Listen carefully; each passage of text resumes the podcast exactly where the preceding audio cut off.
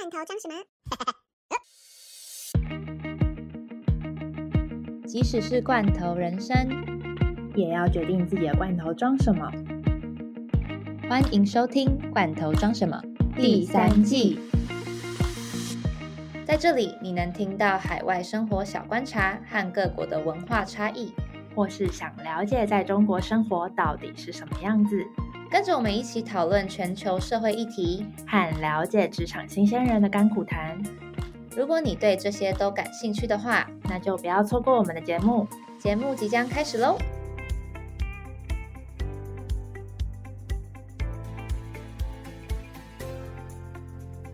好，我们这次不是时隔一个月了，我们现在就是以后应该都会呈现一种佛系更新的感觉。对啊，因为毕竟大家都还蛮忙的。对，大家都还蛮忙，然后最近故事讲的差不多。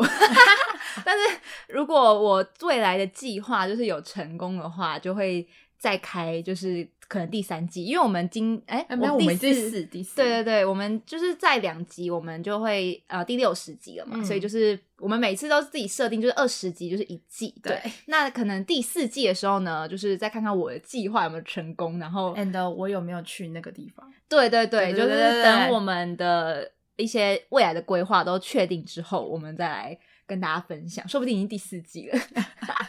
好，现在打招呼一下，嗯，好，欢迎收听《罐头装什么》第五十九集，我是 Dara。我是 Sunny。好的，那可是我们应该还是要闲聊一下。啊对对对反正应该大家都是两周吗？两周没有，对，两。反正我们都小众，没什么在听我们节目，但是每天还每天都还我还是会发现，就是有零星的几个人，就是每一周的还是会有收听量哎，所以就还蛮感谢的。也不知道大家也不知道，因为我们都没有什么在宣传，对啊，然后其实其实除了 IG 把发发贴文以外，基本上也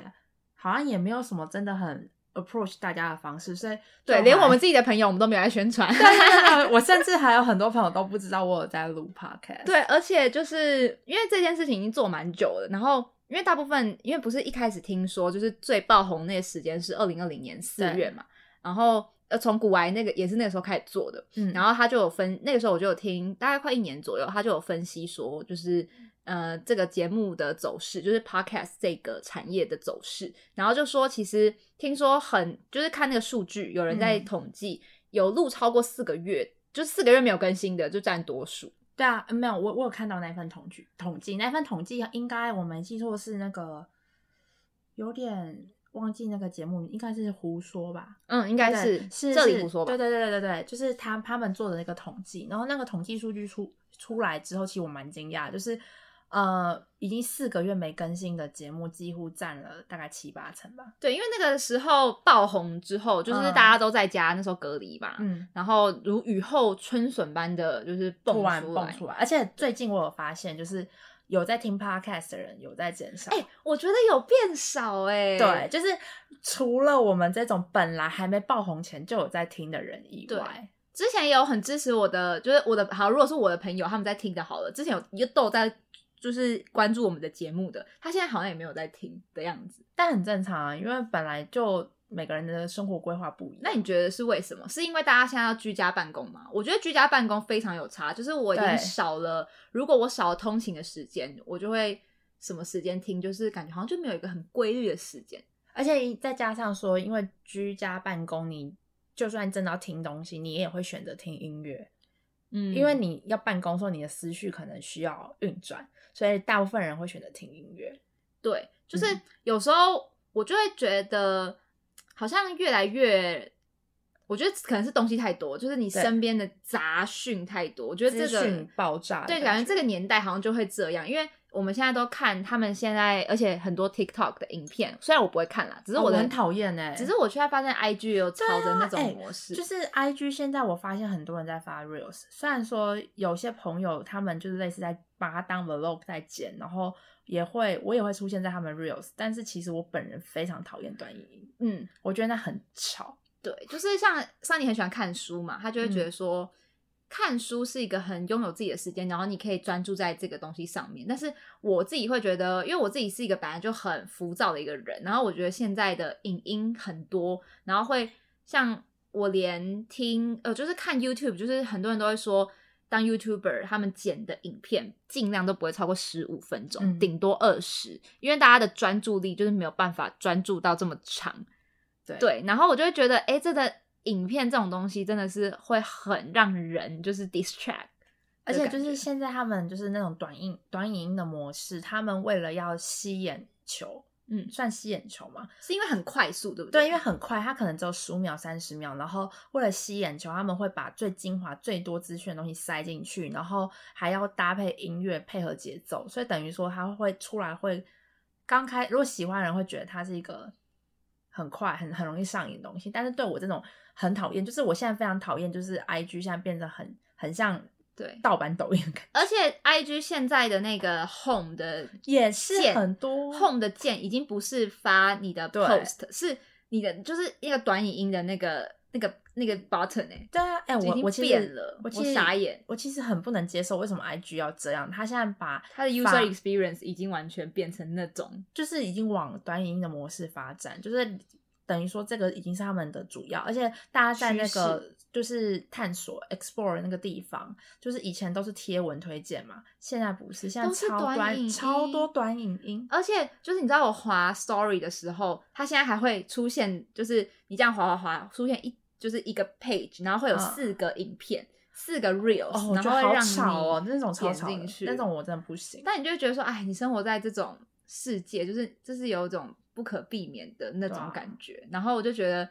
我更容易 distract，然后再加上为什么呃，而且我们又是都市人嘛，嗯，然后你就会更越来越没有耐心的感觉，因为你啊连静下心就是看一个影片都想要快转。嗯，对我觉得，哎，为什么刚刚聊这个啊、哦，刚刚就只是单纯聊，对，然后觉得啊，真的是很有感、啊，对，很浮躁。然后资讯太多，然后 podcast 反倒听 podcast 的人人数变少。哦，对，但是我自己听 podcast 我也会快转的，就是啊真的啊我是像从来不快转的像譬如说敏迪，就是那种很长的，哎、你很快，我敏迪永远都是乖乖的听完。我就会觉得我会一点二倍速，我觉得一点二倍速没有到一点五，应该还好吧？哎、我都是我要 声明，我是敏迪粉，我是原原原原速度速度原速度，没有任何调快，也没有调慢，然后听完鸣笛每对一集。我觉得这也是我自己我自己觉得我自己想要改进的地方，因为我会觉得。呃，因为很快嘛，就是我嗯连这个听这个我也想要快转，就是把它听完，然后我的资讯量有时候就会太爆炸，然后啊因为就会太短时脑子里面间对收吸收，对，所以就是感觉杂讯就是会一直出现，因为你可能看太多 IG 什么的，所以我最近就是有把我的 IG 的通知都关掉，就是不要让我就是很分心这样子。哎、我觉得我也要学你这个。虽然说我现在有先关掉一些，就是我不想要收到的。但是你的工作就会让你不行，就是一直啊，但是还好你的工作是用 Slack，、啊，对啊，我是用 Slack。然后如果比如说像是有一些有一些真的就是对接的 contact，他们很要求说要跟你要通讯软体的话，我给的都是给 WhatsApp 或是 Skype，哦，所以你就是会分开啦对我分开，我坚持不给他们来。你知道很多人就是他们的公司，嗯、用的通讯软体就是 Line，然后他们都会一自认为觉得超爆烦，因为超烦因为你没有办法跟你的工作分开，然后然后有时候你如果做的是一些 marketing 相关的工作的话，老板就知道说你一定假日的时候一定还是会看 Line，对，然后只是你要不要点进去而已。但我觉得就很讨厌啊，而且而且因为 Line 有一个很讨人厌的已的已读功能，嗯，就是你如果不小心点到，你就得回他。这就是微信好的点。对，对啊，所以就有哦，我所以我有时候也会也会留微信吗？不想让别人知道你有没有看到，对，因为我就会说哦，因为我之前在上海，所以我比较习惯用微信。这也是一个蛮好的一种瞎爆，然后我就会给微信，就是反正我就是要给那种他你看不到有没有已读，嗯，就但是其实花车也看得到，可是没办法，因为国外他们都用花车。对啦，对啦。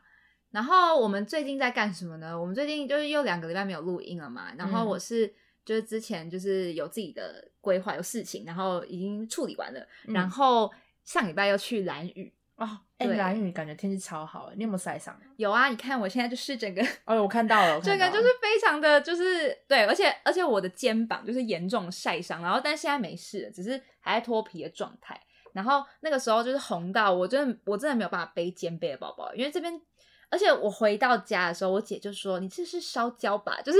而且这真的很快要脱皮了，就是你很像。你的皮被烧过的一样。哎、可是我 我我上周去日月潭，我上周去日月潭也晒伤哎，然后嗯回来的时候，我我们一问才知道，我们同团的人只有只有大概四个人，我们去十几个人，有四个只有四个人晒伤，然后我们就一直被嘴说是你们是不是皮肤太白？有可能是平常都没有什么在晒太阳，我本来就平常没有在晒太阳，嗯然后再加上没有物理防晒，就是哦，可是我有防晒，因为像那种地方，就是我也有擦防晒，嗯有防晒乳，但是一整天如果你都是穿短袖，然后你也没有套那个长袖的话，对就基本上就是还是一定会晒伤啦。对，然后嗯每天都好痛啊！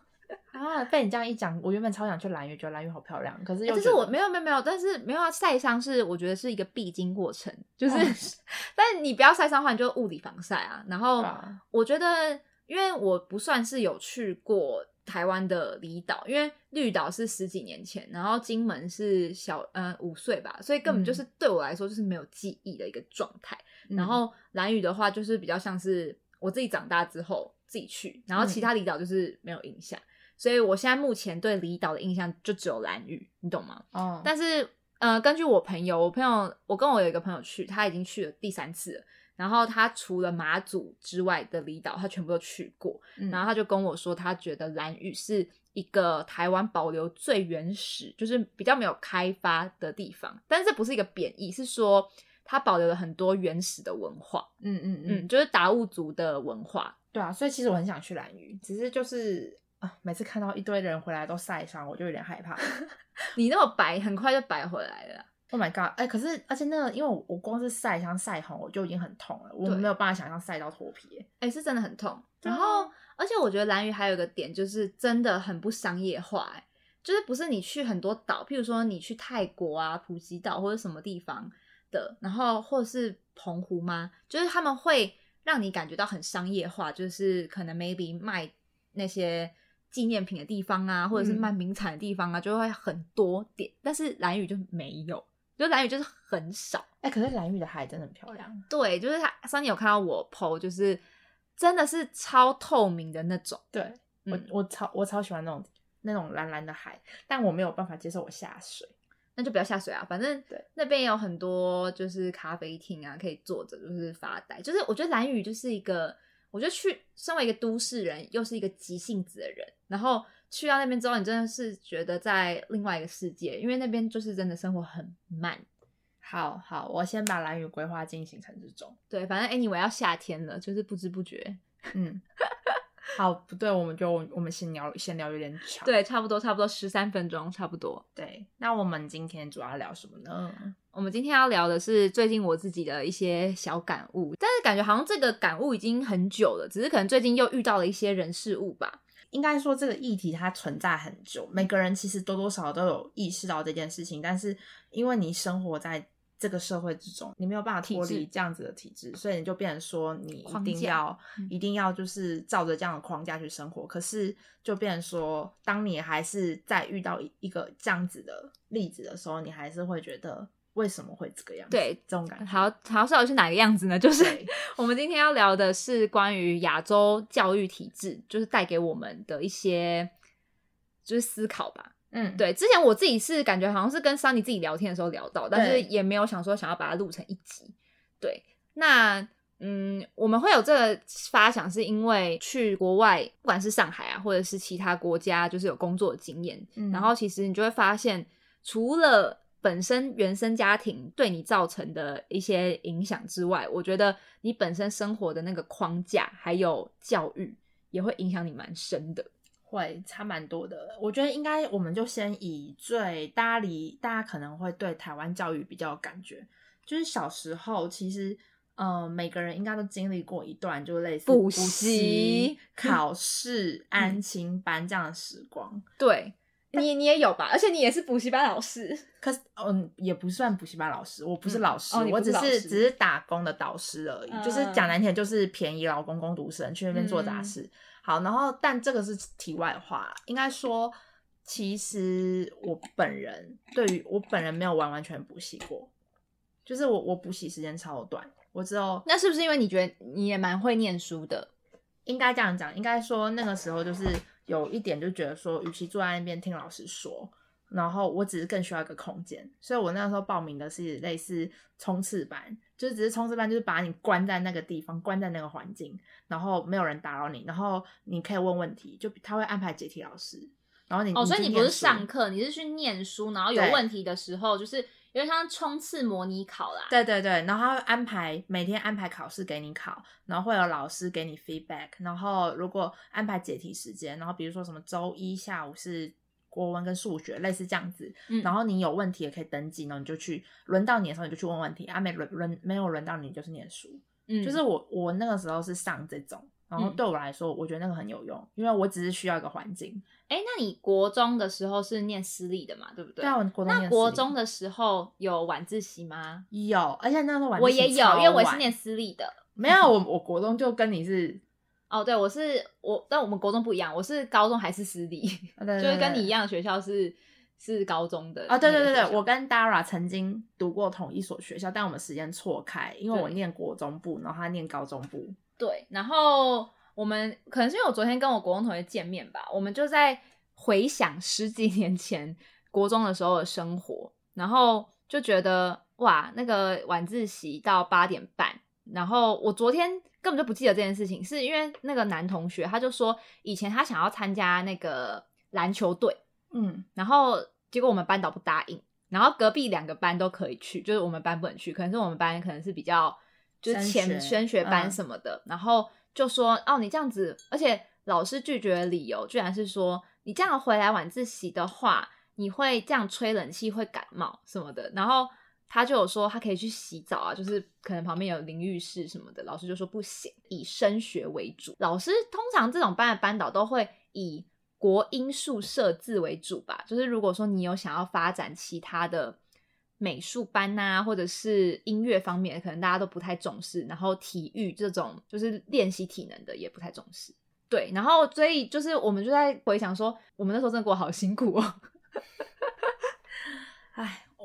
现在其实对于国中跟高中的晚自习，我现在印象有点模糊，因为但是我记得国中晚自习，其实我们我过得蛮快乐的。是吗？为什么就是？我不知道为什么，我觉得主要是因为我们感我们班感情很好，嗯，然后所以大家就只是因为虽然说你从早上七点半就已经见面了，但是晚自习对我们来说就只是多了一个吃晚饭跟再多念书念，我记得是三小时吧，因为我记得我们是九点九点下课，然后然后所以其实你就是多了更更长时间可以跟班上的同学相处，而且其实那个时候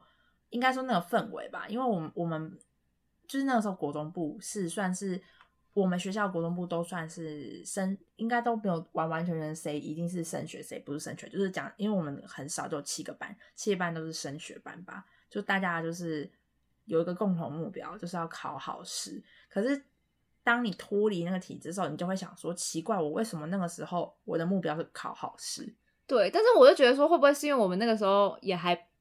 就是比较小，然后、嗯但是这种环境，我们已经造成我们就是也不太会思考说我们真的要什么，我们就只是要追着那个成绩跑。嗯，对啊，我觉得那个时候我在填大学的时候，我还记得我考学测的时候，我是填了六个系，我六个系都填不一样的，因为我根本就不知道我要什么。而且我印象很深刻的是那个时候，呃，因为我其实第一次我考国，我考高中跟考大学，我都只有考第一次，我没有考第二次。可是其实那时候所有人都一直在劝我考第二次，不管是考高考高中还是考大学，因为我就是两次都考差的那个人，就是我模拟考考的比我模拟考考的比我正式考的还要好好，嗯所以所有人都说你应该要考第二次。然后呢？可是我我不想，我就觉得说我为什么要再多耗两个月，然后再去读那个我不知道到底会不会真的考更高，而且考更高对我的意义到底是什么？其实我那时候我在思考这件事情，所以我坚持嗯我不考第二次。而且我觉得像职考啊，不是都会分发吗？对，就是你可能分发，你刚好分数填下来的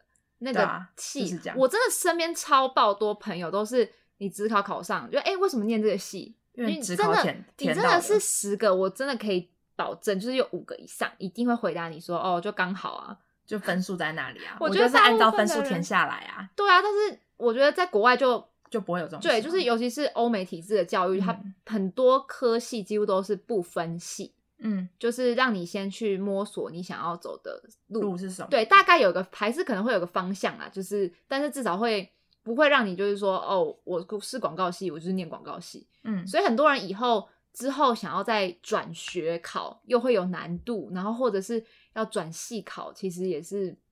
蛮难的。而且我很讨厌，就是台湾有些大学有一点就是他们的系不开放给转系生，对就连转学考都不开放。对，就就我想说，可是就很没弹，就一直就很没弹性，一直就是说，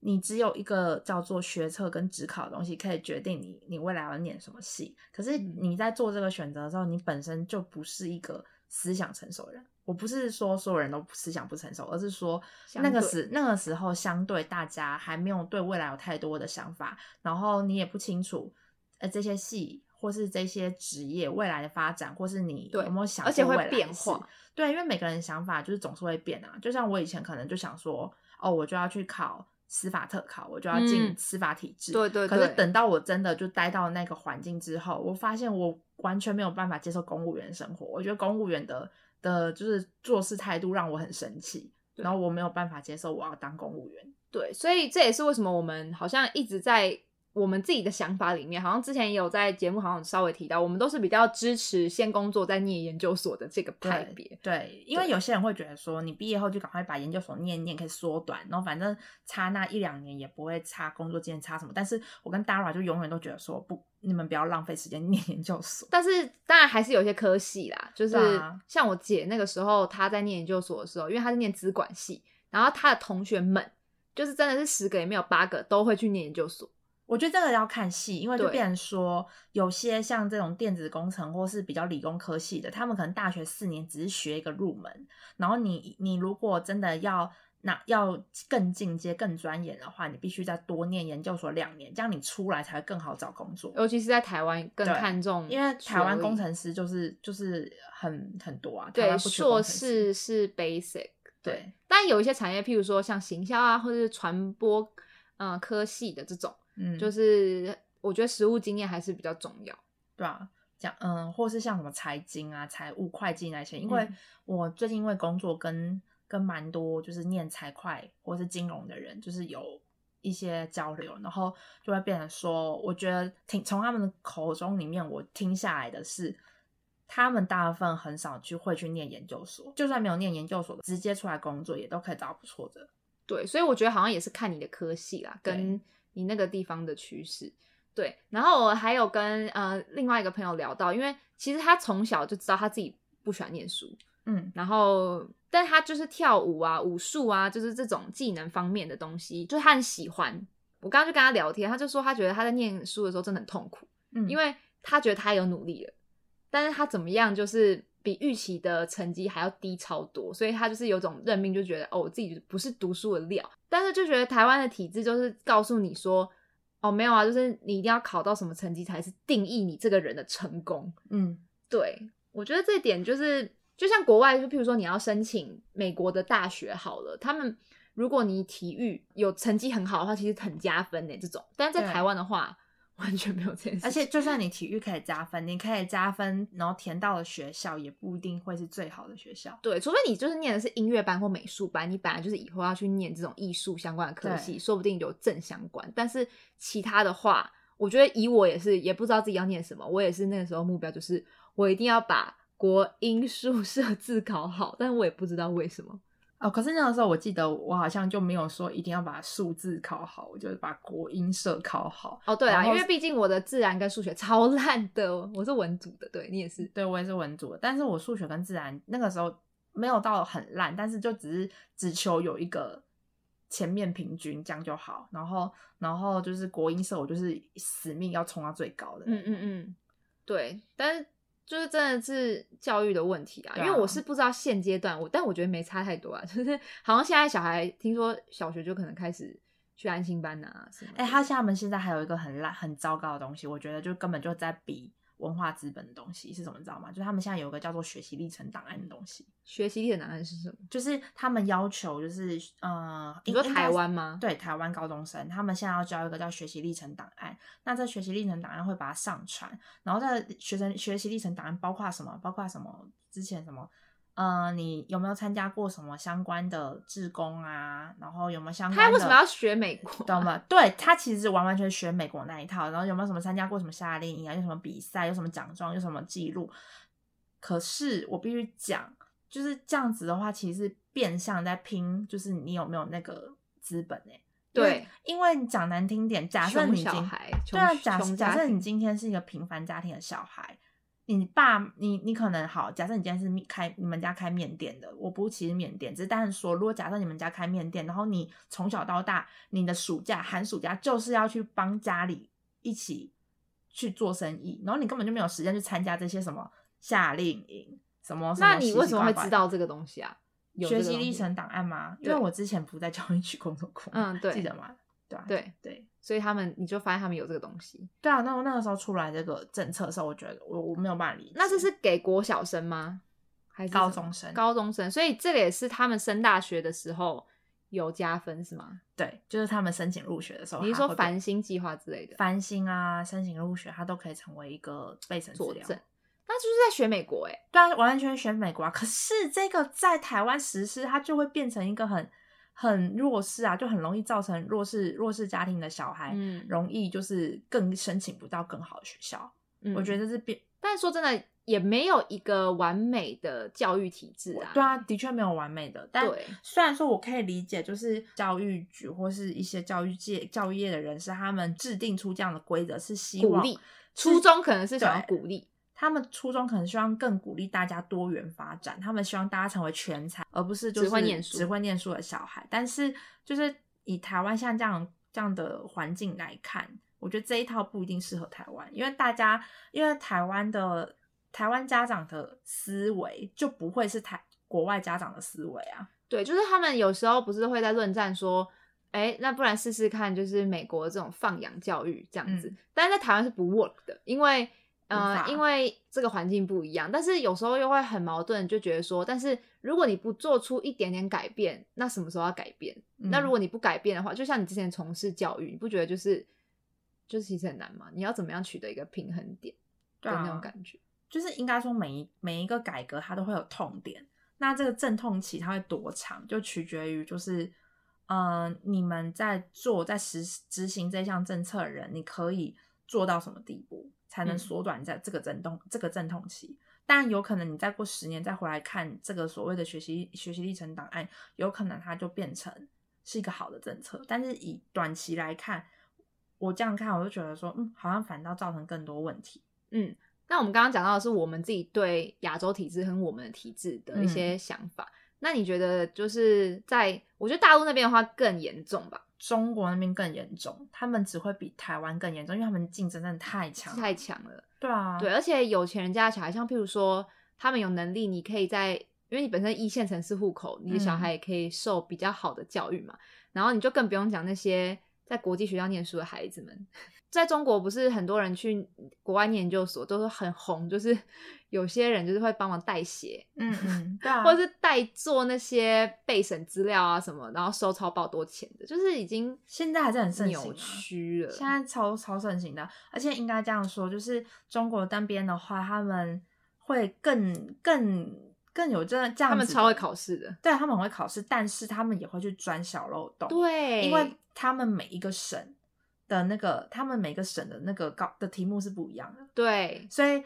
等于说，有些人真的会去钻漏洞，他们去会去研究到底是哪一个省份的会比较简单。像历年来好像被公认最难的会是江苏、上海那一区，嗯那一区的高考题目会是最难的。嗯然后，所以所以大家都会说，就是什么江苏的状元，他们都都会叫状元，就是前三名的那一种，他们就会说这种才会是全国顶尖的。对，好像河南省的好像也会，对，河南的也蛮难的。对，就是而且河南的户的人口很多，然后他们就说，如果你真的是在一些比较后面的城市，然后你是考到状元的，嗯，真的很厉害，因为你的资源本来就比别人少，然后再加上你的人口可能也比人家多。所以他们这么竞争也是对啊，有原因，还有这个文化背景嘛。那你自己觉得，就是欧美那边的人，就真的会比较知道他们要什么吗？我觉得不一定哎、嗯应该说只能说欧美那样子的教育比较容易帮到原本就有想法的人，可以去找到自己适合的。但是你如果是从头到尾对自己的未来就是没有规划的人的话，你不管在哪个教育环境都是一样的。因为可能是因为我呃也是有接触到这些呃欧美的朋友们嘛，那你说他们真的知道他们自己要什么吗？我觉得他们也是摸索出来的。但是不管怎么样，就是在整个求学的历程来讲的话，感觉就是会比我们比较 chill 一点啦，就是至少他们可以比较看似比较快乐的摸索嘛，就是比较不会被。限制住的那种感觉，然后嗯，还有他们会比较多空间，而且他们的教育体制就会让你会去思考为什么嘛。嗯，至少我觉得很重要的一个点是，我觉得如果我自己有小孩的话，我会希望他有这种教育，就是批判性思考的这种教育模式，不然的话，你就会觉得我们都只会说就是附和老师啊，就是 yes。但如果你真的让我选的话，我小我我可能会小学之前，我可能会选择把小孩丢出去。小学之前吗？小学，因为我觉得这个时间点很重要。你自己觉得，如果你有小孩的话，是你会选小学这个时间？为什么？因为小学之后，国中、高中，就是他要回来面对升学压力。那你不觉得这样子会更没有办法 fit in 这个有种开始放飞的那种感觉？然后你要回来就是这么 crap。但是我觉得应该这样讲，这是我个人的想法。我觉得每个人的想法可能不一样，就大就大家可以有可以反驳。但是至少我个人想法是觉得是说，虽然说升学压力对大家来说它是一个限制，它是一个框架，可是它某一方面它也成为了一个就是锻炼小孩承受压力的一种方式。说不定就是因为这样，亚洲人的那个。奴性啊，跟承受压力的程度很大。对，因为呃，因为我我其实很不希望自己的小孩是一个没有抗压性的人。嗯，然后你要锻炼，就是算小孩，你要怎么样让他训练他的抗压性？就是你也不可能就真的生活周遭发生什么很很让他有压力的事情啊，想来想去也就走升学压力了。嗯，但是我又不希望我的小孩就是因为因为。待在这个环境，然后他的思想被限制住，所以我会选小学之前，是因为小学之前我可以让他在那边过得很快乐，他可以在那边接受不一样的批判性思考，然后有有那样的思维之后，他再回来感受这样子的压力之后，他之后才会慢慢的发觉这个体质有多么不对，他才能看清楚这个体质不对。可是因为他有生活在的体质，他有这个压力，他必须做到什么事情。其实反倒这样子的压力会让他就更就是两边都体验过后，他才可以去分辨得出他自己要的是什么。嗯，因为你如果两边都都待太久，比如说你在国外太放飞太久，那他就只能从事那边的教育会比较就是一直延续下去。对，一一直延续下去，不是说不好，而是说一直延续下去，他也你也没有办法确保说他一定会找到自己想要做的事。但是你回来之后，你感受两边不一样，你之后可能高中之后或大学之后，我可以让你自己选。你要继续留在这边升学，还是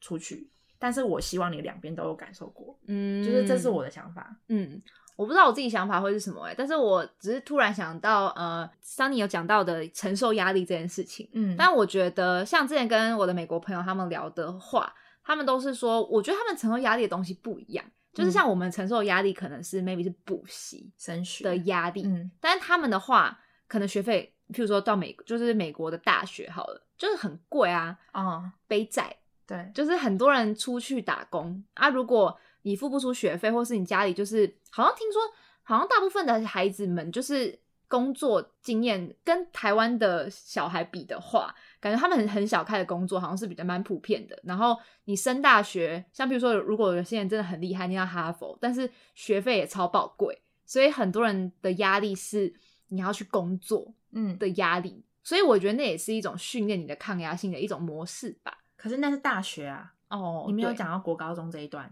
对，因为国高中就是还比较没那么成熟的时候，而且而且国高中这一段其实你去工作其实是非法的。嗯，对啊，所以怎么样来讲话，就是在我可以供给他念书的时间以内，我我会切小学，小学毕业之后他回来国高中承受压力，然后当然你如果之后你想要自己选择你要去国外念大学，那你就靠自己的。能力能力去考到，对啦，而且是要看我们自己有没有这个能力，可以 也不知道，也不知道十年后我们再来听这个的时候，我们自己有没有小孩了，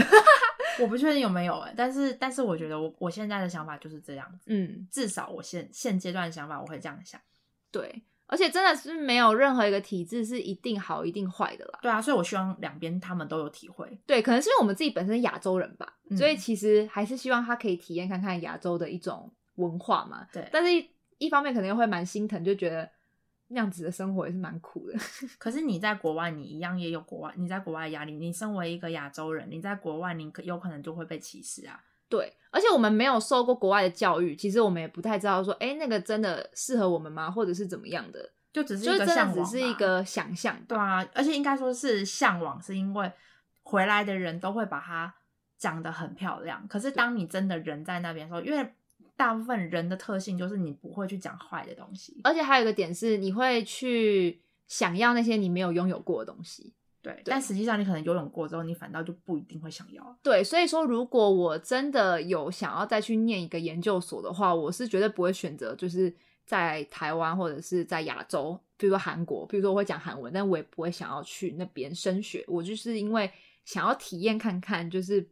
欧美的文化会不会有些不太一样。对啊，这也是我，这也算是我们两个比较共同的目标。对，然后而且我觉得要很迷惘这件事情，好像我们这年纪，就现在就像是一个录音下来，就是记录当下的心情心情吧。就是说不定以后回来看看这段历程，就是在迷惘的这个历程，说不定也不算什么，但是就觉得哈、但是这个年纪的时候，你就还是很害怕。哦所以你你最近身边有什么看到他比较迷惘的例子吗？就是我那个朋友，我有一个朋友，他自己念统计，他也是刚好填到，然后研究所也刚好就是考上，对，其实也是蛮厉害的啦，对，然后都是很好的大学哦，都是一些国立大学，但是他就是大，对，但是他昨天跟他见面聊天的时候，他就说他觉得他花好多时间在念书，但是其实未来他可能也不知道他想要从事的是什么。那他觉得这种教育的环境从小到大这样子这么 cram 的情况下，也让他不太知道怎么去思考他要什么，我觉得这种这种小孩其实还蛮多的欸。其实蛮多，真的，我身边随便一想，也有一些是这样子的人。只是说，可能大家选择的东西会不一样。就是像你这个朋友，他是选择就是可能就是拖着。我觉得他给我的想法是他拖着，也是看人的个性啊。对。但是有的人他就会不拖，他会先去做，但是他其实心心里面并不想做。就比如说我大学念教育学。念教育的，然后我身边其实一堆朋友根本不想当老师，嗯他真的就只是因为只考填到了，他们就进来了。而且师大就是大家的刻板印象就是，哎、怎么会你当老师？对你怎么没当老师之类的。然后反正他们就是进来师大之后，他们就是因为学校就是这样规划它规划我们的课程嘛。对课程里面就是有师培的课程，就是嗯有教育学程要要去教程，嗯你要去上。那有些人他们可能其实也没有很多想要，就只是因为学校这样规划的课程，那你就去上。上了之后呢，大四就说你要找一间学校实习，然后他们就听学长姐的建议，然后去申请了哪某一间学校去实习。实习完了之后就说哦要考教师资格证跟教教甄，然后呢就去准备了，然后就考上了，然后考上了之后就好吧，那就进去当了，就就这种感觉，完完全全其实他你说他们真的有多想当老师，绝对没有。嗯，然后而且我觉得其实也是要看个性诶，就有些人就会觉得说，哦，反正我都这样念上来了啊，嗯，那我可能有一些有一些人是反正我也不排斥，那我就继续这样啊。有一些人是我真的超讨厌，所以他们就离开这个。但有些人是就这样子妥协了。对对对对对，我就属于那个哦，我真的很讨厌说我要走的那一那一派，但是很多人是妥协，或是就反正也不知道干嘛，就继续当下去，然后当着嗯当着，可能还会洗脑一下自己说，哦，对我就是要当这个，而且你要在一个，如果你念很久，然后你不做这个，很多人都走不太出来耶，就会觉得说，啊那我浪费那么多时间。我觉得这个这一题实在太难了。可是我真的最近可能因为年，就是可能年纪也差不多到，就大家可能工作了大概两三年之后，开始去思考说，我到底要不要继续做这个？然后大家其实最近有在聊一些转职的东西，所以有些人其实我之后的规划会是要离职，然后去考研究所，念一个跟自己现在专业不不完全不一样的东西。嗯，所以就是会遇到很多这种要想要转职的人，对我我我好像也是在这个 这个路上、哦，对然后 Dara 就是其中一个这样子的人，对，所以我也还在迷惘中，我也是有一点害怕。但我觉得不用太害怕，是因为其实你不是没有一技之长，嗯，就是所有人都是一样，就是我身边真的最近真的太多人是做要在做这个转职的准备，然后我我本人可能找大家找了两三年吧，就是我大学一毕业之后我就发现我我不行，教育我真的不行，然后我就要马上嗯。转，对然后那个时候其实算是赚的比别人早，然后现在也算是小小稳定一下。对这样的状态，所以相对来讲，就是身边有一些可能最近想要转职人，就会跑来问我，他们就是会有很问到说，当时就是想要去这样子去上海，就这样子，嗯呃，离职然后这样走了，就去上海，当时的心态，当时的想法，因为真的太勇敢了，对某些人来讲，因为我们常常，呃，对我们比较像是，对你也是这样子来的嘛，你也是这样过来的，我也是这样过来的，就是可能就拎个包就走了，对。对，对啊，所以那个时候就是，所以其实最近就是有在鼓励这样子的一群人，我们自己的节目的理念也是，就是有些东西真的你不做的话，你真的不会做、欸，就是你一定只能趁着你还有那一股冲动跟勇气的时候去做，就是就算只有那么一点点冲动，你你也是要去做，要不然你不会再虽然这个虽然这个很八股啦，但是就会觉得、就会觉得年轻的时候你不做的话，你以后就就真的会妥协的。不是说你老了之后你就没有这个勇气，但是应该说、嗯现实生活对跟你你没有办法，对跟呃年纪越来越大的时候，你要抛下的包袱越来越嗯重啦，所以。年轻，所以为什么会有这么多计划都是给年轻人，嗯或者是三十岁以前的人？不是说什么瞧不起三十几岁以后的人就不行做这件事，是成本比较大。对而且再加上，其实你就是有些人就是可能结婚成家立业的时候，你你要考量的事情就更多了，就不会是你一个人冲动要做的事情。对，所以这就是为什么我暂时不会有想要结婚的想法，就是因为我觉得我想要做的事情还没做完，在我做完之前，我好像没有办法结婚，因为如果我结了，假设今天我的另一半，就是先不讲另一半，光是另一半的家庭，对，就就很麻烦，因为你结婚不会是两个人的事情啊。虽然大家都很爱这样现在讲说结婚是两个人的事情，但以台湾的社会来讲，不可能。大家清醒一点，两家人的事情。结婚是两家人的事情，就算你的另一半支持你，你怎么能确保你的另一半的家庭也很支持你？对，难怪嗯、呃越来越多趋势就是不结婚也不生小孩。对啊，就两个人在 两个人在在一起开心就好了。好，今天大概就先这样。怎么好像有点伤感？没有？真的很伤感啊。然后就会觉得每次跟朋友聊一聊之后，就觉得哦，人生真的好难哦。但是其实，嗯，就是还是要知足吧。就是看，嗯反正自己至少有一个想要去做的事情就去做。虽然我也不太确保那个到底是不是在冒险，嗯，但如果你，因为我真的是没有办法接受，就是我的生活就那样。对反正结论就是今天这一集就是呃跟大家分享一下我们对呃体制亚洲还有欧美教育体制的一些想法。然后其实之前就是之之前几集有一些我的老师朋友们，他们有上来，也是有像那个卡米拉那一集也是有在讲中心教育的差别，因为嗯他是生活在体制内的人，所以他看到的东西可能就也是另外一个看法。就是对有兴趣的人可以去听听看 EP 六，EP 有六，对哎 EP 是六，哎，对，很久那集的那一集的收听率也非常的好。对对对对对，大家有兴趣可以去听一下。好然，后呃，反正就是如果大家真的也有就是在人中人生中遇到类似这样子转职的烦恼的话，也可以 IG 私讯我们啦，我们都会很认真的回大家。对，而且我觉得听我们节目的人应该差不多都跟我们年龄差不多啦，就是 哦，我看那个分布大概都是我们这个年龄的人，所以可能我们就是同温层取暖的一个地方。对啊，同温层取暖或是聊聊天，一 大家一起分享一下建议跟想法，其实都蛮好的。嗯，好，那今天这集就到这边。如果喜欢我们节目内容的话，不要忘了帮我们留言评分五颗星，并且继续关注接下来节目。Spotify 现在也可以评分留言喽。或是有什么建议，欢迎到我们的 IG 画下底线 in your can 私讯告诉我们。那我们就下集见喽，拜拜。拜拜。我录一个环境音乐。